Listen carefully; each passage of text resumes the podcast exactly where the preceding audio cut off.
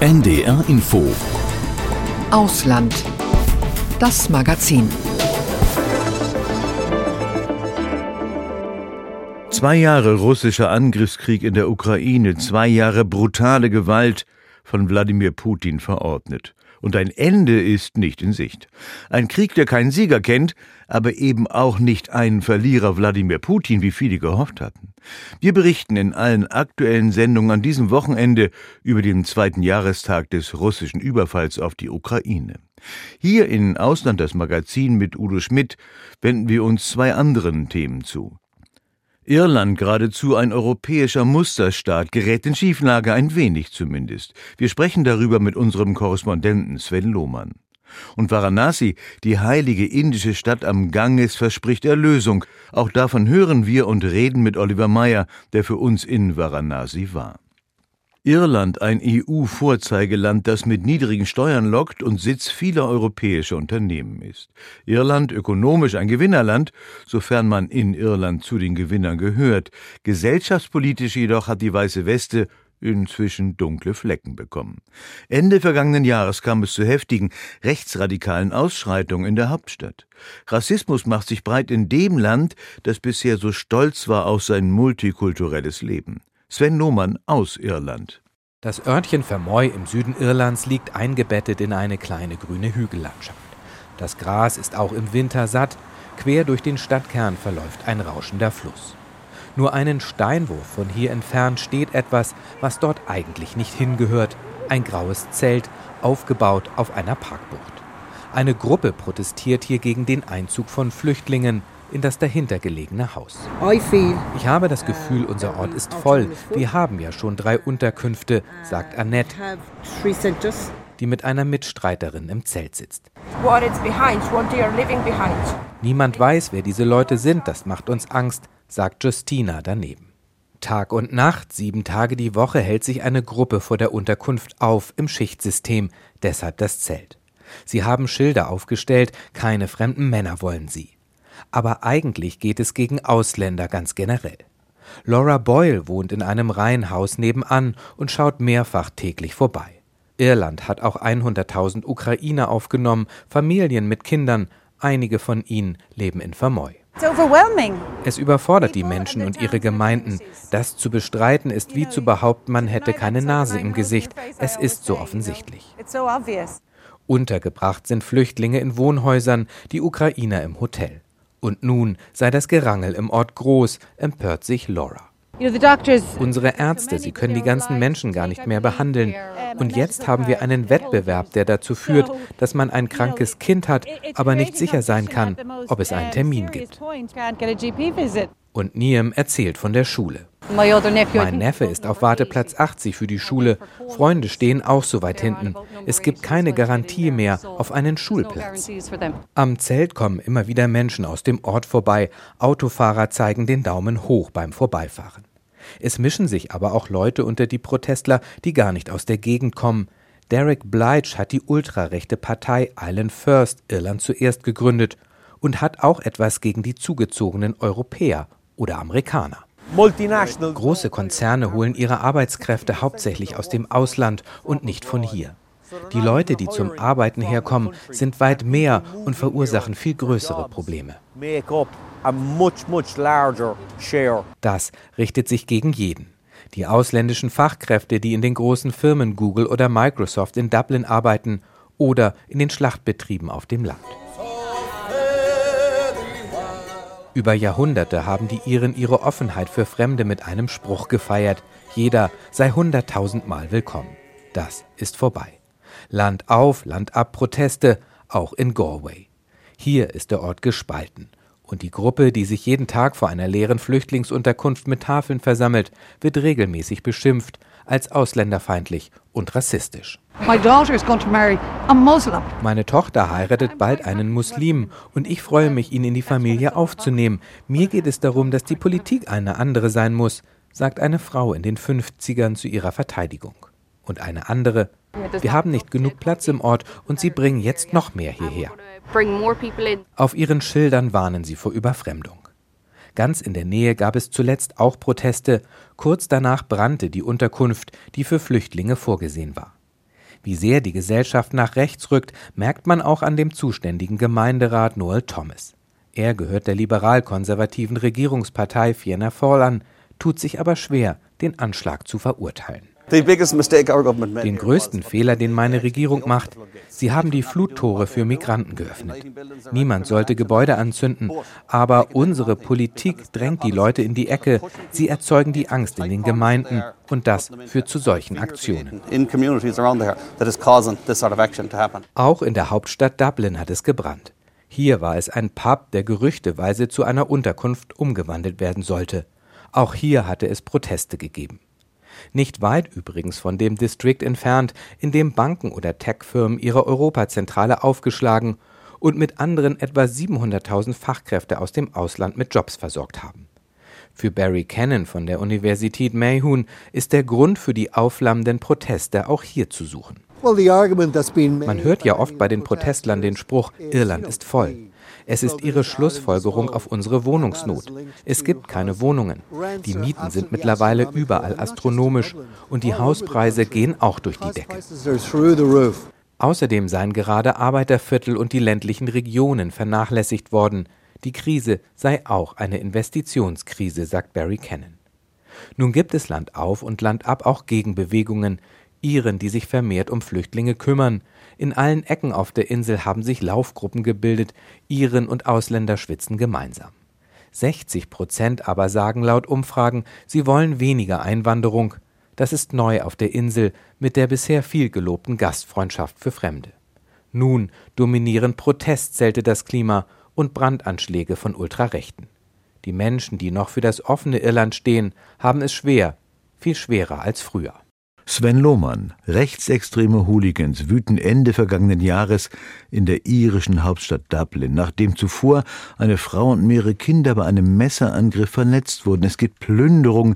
Das Ganze hat offenbar einen rassistischen Hintergrund. Sven, du warst jetzt ja in Dublin, auch in Cork und Galway. Wir haben deine Reportage eben gehört.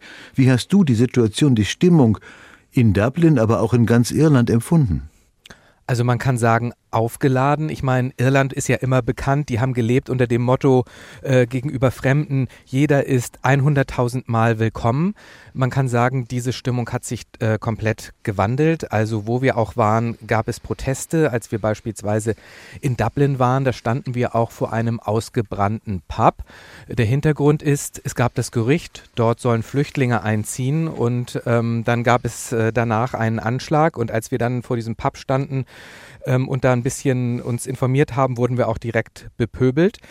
Ähm, aufs Land sind wir gefahren, ähm, da gibt es auch Proteste, ähm, ähm zum Beispiel ja in Cork dieses Zelt, wo sie jeden Tag 24 Stunden äh, protestieren. Wenn man mit den Menschen spricht, die sind extrem emotional und die, ähm, die wollen ihren Punkt machen, dass es so nicht weitergeht. Ähm, die sind im Prinzip nicht nur gegen Flüchtlinge, sondern sie sind im Prinzip gegen alle Fremden. Ähm, sie protestieren zwar hauptsächlich vor diesen Flüchtlingsunterkünften, aber je länger man mit ihnen redet, ähm, dann hört man immer, Irland ist voll, wir haben einfach zu viele.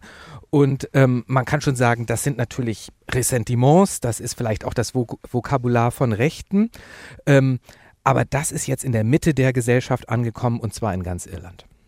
Tja, da zeigen sich ja massive Probleme, da stellen sich ganz offenbar große Aufgaben, kann man vielleicht sagen, der ursprüngliche, du hast das eben ja auch angesprochen, der ursprüngliche multikulturelle Erfolg des äh, irischen Modells, äh, der hat jetzt seine Schattenseiten? Der hat seine Schattenseiten und kurioserweise ähm, kommt immer wieder ein Problem in Irland und das ist die Wohnungskrise.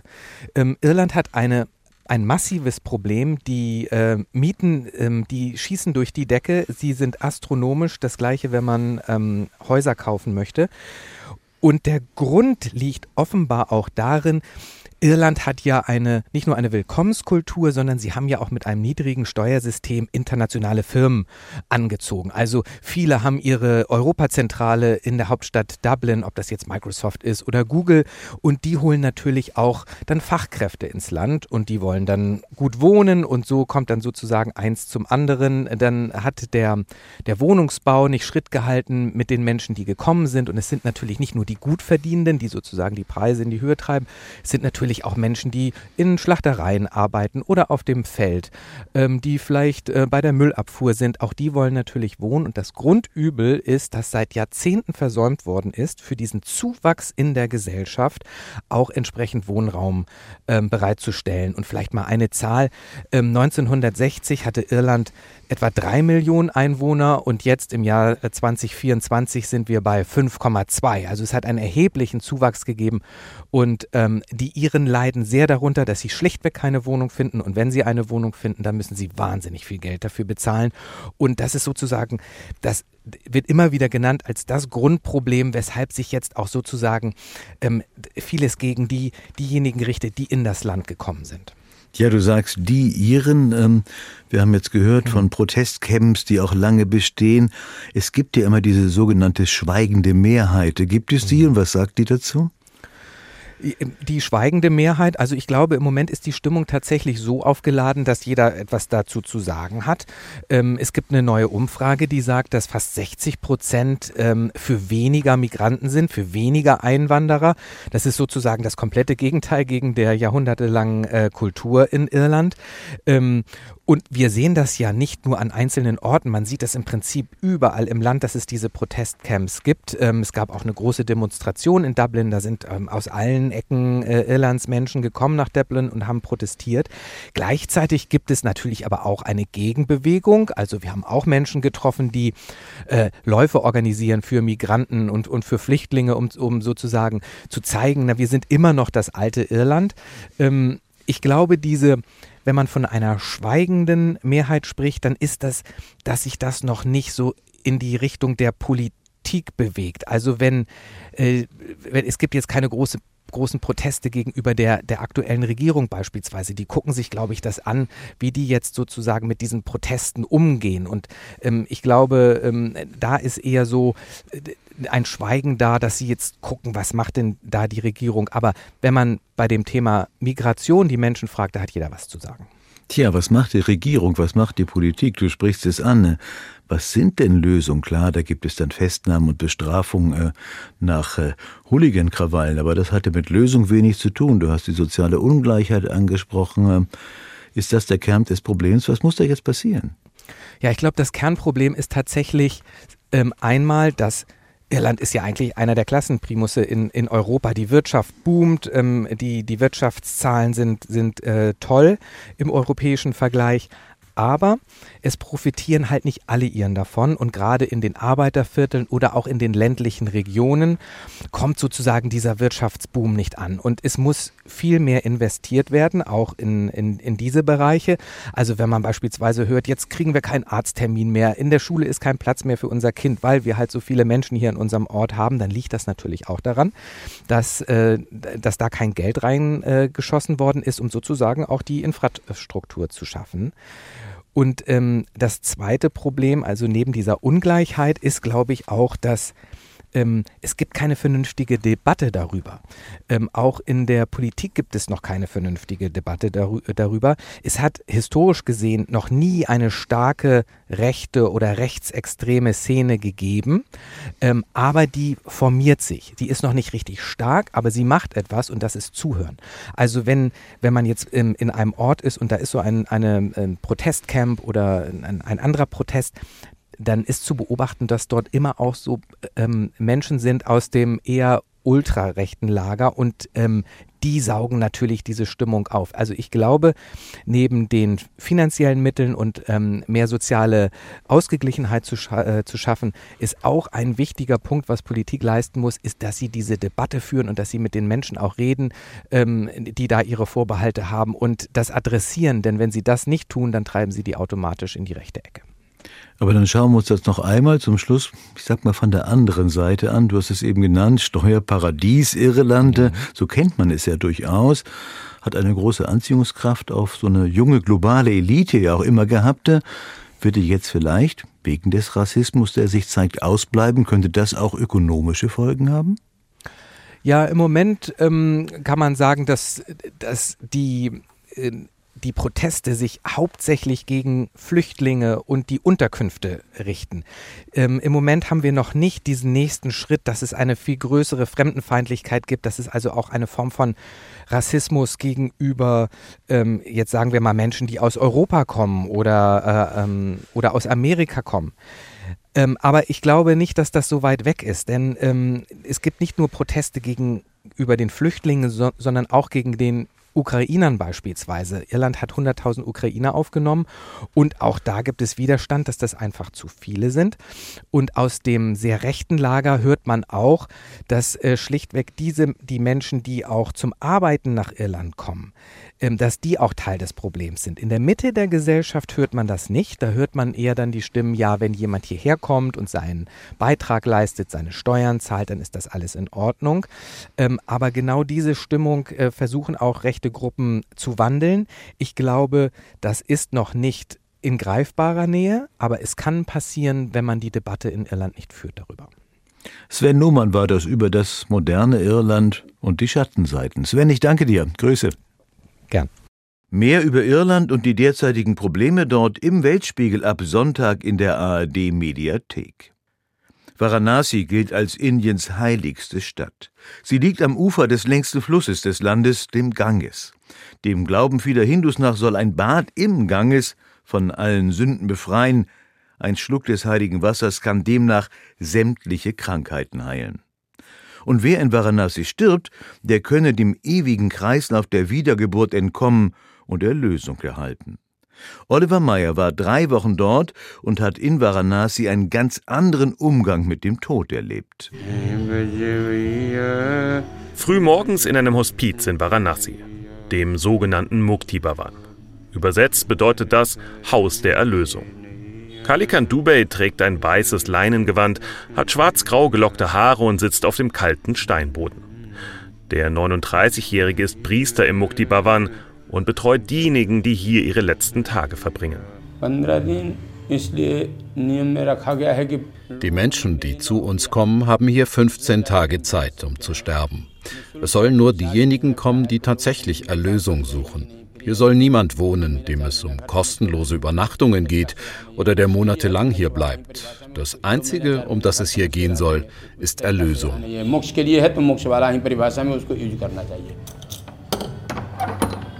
Zehn Zimmer gibt es im Mukti Bhavan.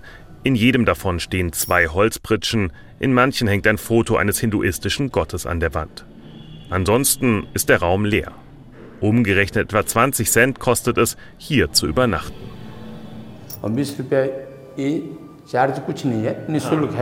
Wir verlangen nur 20 Cent, damit Sie nicht zu viel Strom benutzen. Außerdem soll Sie der kleine Betrag daran erinnern, dass Sie nicht für unbegrenzte Zeit bei uns bleiben sollen.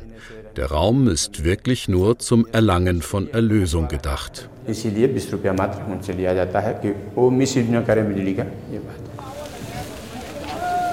Erlösung aus dem ewigen Kreislauf der Wiedergeburt die nach dem Glauben vieler Hindus nur durch den Tod in Varanasi erlangt werden kann.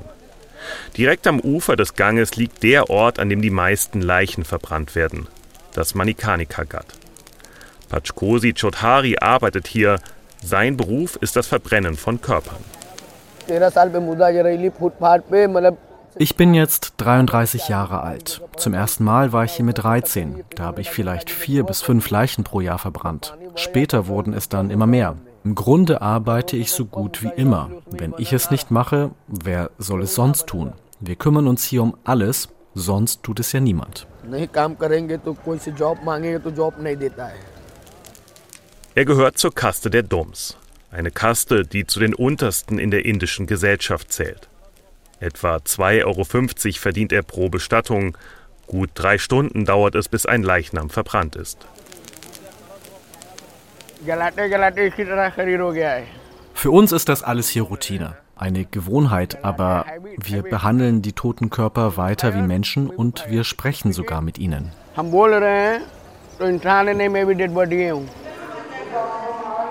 Es ist der Glaube, der die Menschen in Varanasi verbindet und der auch im Mukti Bhavan eine große Rolle spielt. Ein Zimmer ist dort gerade belegt. Eine etwa 20-köpfige Familie kümmert sich um einen sterbenden Angehörigen. Satyendra Tiwari, einer seiner Söhne, findet es wichtig, dass die gesamte Familie mit nach Varanasi gereist ist.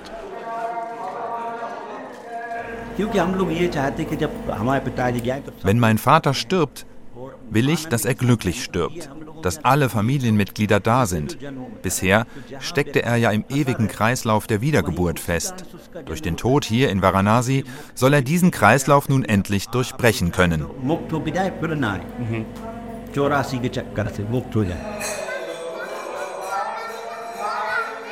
Die Atmosphäre im Mukti Bhavan ist eine besondere.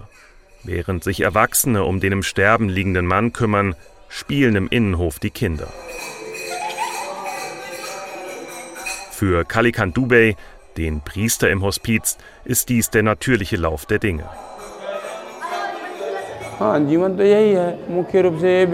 Hier kommen Menschen hin, bei denen die Ärzte gesagt haben, dass sie nichts mehr für sie tun können. Ihr letzter Wunsch ist es, zu Gott zu kommen. Wer in Varanasi stirbt, der kann sich glücklich schätzen. Die Kinder verstehen das alles natürlich noch nicht. Sie wissen nicht, was hier passiert.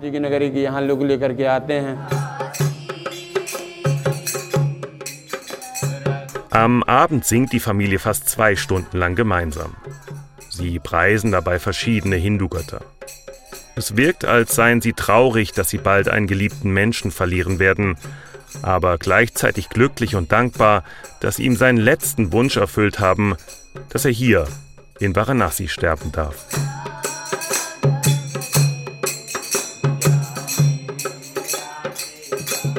Oliver Meyer.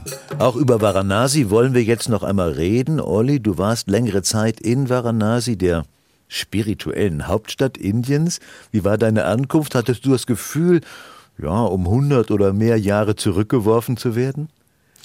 Naja, es geht also, ähm, Indien ist ja sowieso ein sehr, sehr spirituelles Land, deswegen äh, gibt es da in vielen Städten äh, Tempel, die schon sehr, sehr alt sind. Äh, es gibt äh, viele Altstädte, gerade auf dem Land äh, sind die Leute auch noch ein paar Jahre in Indien äh, oft zurück. Von daher war es jetzt kein Riesenschock für mich, aber der größere Schock, sage ich mal, ist, dass Varanasi wirklich eine unglaublich laute Stadt ist. Es ist wirklich eine sehr, sehr volle Stadt und ähm, man hat eigentlich konstant auch diesen Geruch von äh, Rauch in der Nase, den Geruch von äh, verbrannten Menschen und es sind natürlich viele, viele Eindrücke, die einen oder die mich auch da überfordert haben, die einen so ein Stück weit äh, überwältigen. Deswegen haben wir auch einfach erstmal ein paar Tage gebraucht, um da, um da anzukommen. Aber es ist trotzdem eine Stadt, die gleichzeitig unglaublich faszinierend ist.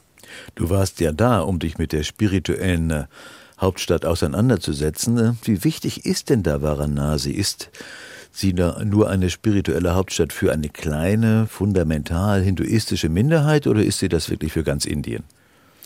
Also im Hinduismus ähm, gibt es ja, sage ich mal, zahlreiche äh, Unterreligionen, die nur ganz schwer eigentlich unter diesem Gesamtbegriff Hinduismus zusammenzufassen sind. Aber es gibt schon sehr, sehr viele Menschen. In Indien leben ja über 1,4 Milliarden Menschen und es gibt Millionen von Menschen, für die ist Varanasi die heiligste Stadt Indiens. Und äh, deren Ziel ist es dort, einmal im Leben hinzukommen, einmal im Leben im Ganges zu baden oder vielleicht sogar mehrmals dort dort sich ähm, symbolisch von den Sünden reinzuwaschen. Man kann da auch äh, quasi Wasserflaschen sich extra kaufen, kann die abfüllen mit dem heiligen Gangeswasser. Das soll auch gegen äh, Krankheiten helfen. Also äh, für gläubige Hinduisten ist es wirklich äh, eine Stadt, in die man äh, einmal mindestens im Leben kommen muss.